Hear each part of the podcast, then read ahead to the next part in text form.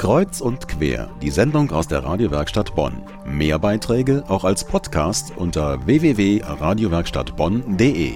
Zu Gast ist Sabine Domogalla. Sie ist nominiert für den Prix Pantheon, der jetzt Ende April vergeben wird. Frau Domogalla, erstmal hallo. Ja, hallo, auch an die Hörer.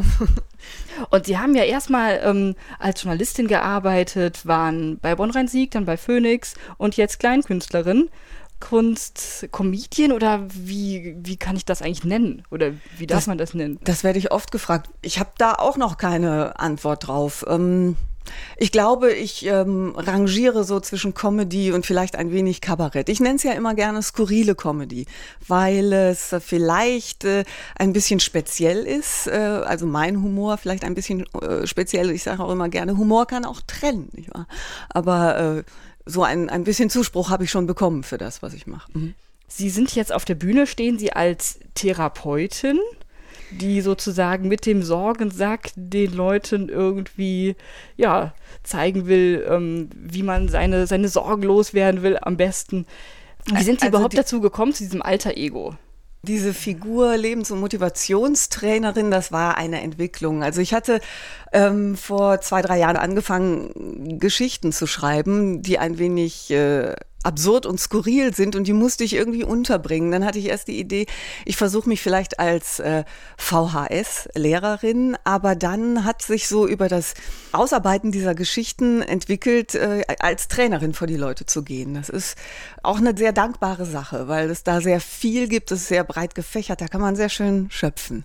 Also ich, ich erzähle gerne Geschichten und das unterscheidet sich ja vom Stand-up. Das ist ja viel schneller und viel komprimierter. Das ist bei mir nicht und so ist es gekommen. Bei uns im Studio zu Gast ist immer noch Sabine Domogalla. Sie ist nominiert für den Prix Pantheon und tritt dort auf als Therapeutin mit dem Sorgensack.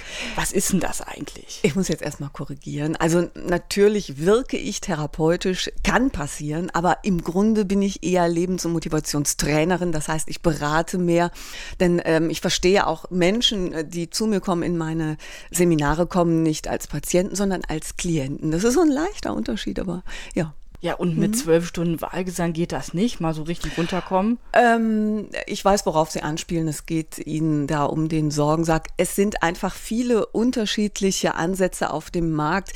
Der Sorgensack ist für mich und viele seriöse andere Kollegen einfach der beste Ansatz im Vergleich. Ich will aber jetzt nicht sagen, dass Wahlgesänge über zwölf Stunden mitsingen nicht genauso effektiv sein können. Ich denke, jeder muss da seinen Weg finden. Ende April, ich glaube am 28., 29. 29. im mhm. Pantheon. Mhm. Dort werden Sie vielleicht prämiert. Sind Sie schon ein bisschen aufgeregt? Ja, absolut. Ja, ich bin sehr nervös, das kann ich nicht anders sagen. Also ähm, je näher der Termin kommt, desto nervöser werde ich auch. Aber es wäre ja auch es gibt vielleicht ganz andere Temperamente. Ich bin äh, eher der Nervöse. Ich werde auch ordentlich Lampenfieber mitbringen. Aber ähm, andererseits denke ich mir, es gehört dazu. Es ist schon mal eine Riesenauszeichnung, überhaupt nominiert zu sein. Ja, und überhaupt Lampenfieber. Wie war es denn, als sie zum ersten Mal auf der Bühne gestanden hatte? Sie haben ja gesagt, Sie waren auch als äh, Journalistin, haben Sie nicht vor der Kamera gestanden oder stehen gar nicht vor der Kamera. Was war denn das für ein Gefühl, auf einmal mit äh, dem Publikum halt so in engen Kontakt zu stehen? Ja, es ist ja vielmehr so, ähm, dass ich schon beim Betriebsfest auf Rheinisch mitgemacht habe. Das ist so ein Dinnertheater und da habe ich auch schon auf der Bühne gestanden in einer anderen Rolle, habe ein Gedicht getanzt und habe da so meine Bühnenerfahrung gesammelt. Diese Dinnertheater funktionieren ja, also das Betriebsfest auf Rheinisch hat zumindest so funktioniert, dass man einen Bühnenteil hatte und dann eben aber auch zu den Leuten runtergegangen ist und die bespaßt hat. Und das ist eine gute Schule. Ähm, natürlich ist es immer noch was anderes, ganz alleine dann vor die Leute zu treten. Und ich bin auch entsprechend nervös. Kann ich nicht anders sagen. Ist so. Sie hören Kreuz und Quer am Sonntagabend. Bei uns zu Gast im Studio ist Sabine Domogalla, nominiert für den Prix Pantheon. Wir sprechen darüber, wie man überhaupt auch so als Comedian, als Kleinkünstlerin auf seine Ideen kommt. Wie entwickeln Sie die so? Setzen Sie sich morgens, sonntags morgens mit einer Tasse Kaffee hin und sagen so, jetzt schreibe ich mal auf, was ich da heute Abend erzähle? Nein, Sonntags nie? Nein, das ist, ich weiß auch nicht. Ich weiß ja nicht, wie es bei anderen ist. Bei mir ist es so, mich wandelt es an. Ähm, irgendwann kommt mir eine Idee und ich kann nicht sagen, wie das abläuft. Das ist einfach so. Ähm, es gibt da auch keine Gesetzmäßigkeiten, es ist irgendwie da. Dann habe ich irgendwas, was mich sehr amüsiert im Kopf und dann ist immer noch die Schwierigkeit, den Film, den ich so in mir ähm, oder vor meinem geistigen Auge sehe, den dann rauszuwürgen und präsentabel zu machen. Das funktioniert mal und mal auch nicht. Aber ich kann da keine Gesetzmäßigkeiten irgendwie feststellen.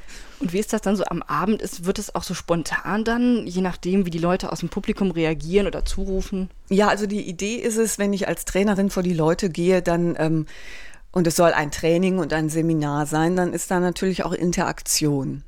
Und da versuche ich schon auf die Leute zuzugehen und muss natürlich damit leben oder mit dem leben, was dann zurückkommt. Und ich hoffe, ähm, dass ich dann auch immer so geistesgegenwärtig bin, ähm, amüsant reagieren zu können oder darauf eingehen zu können. Und um sich das ein bisschen vorstellen zu können, ist es dann auch so, dass Sie während der Vorstellung Leute dran nehmen und sagen, Sie da vorne im grünen Hemd, ähm, was bewegt Sie denn so? Nein, das sind eher, ich möchte niemanden nötigen, unbedingt was beizutragen. Es sind eher immer Fragen an alle. Ähm, zum Beispiel, wer sich am Tag schon gelobt hat.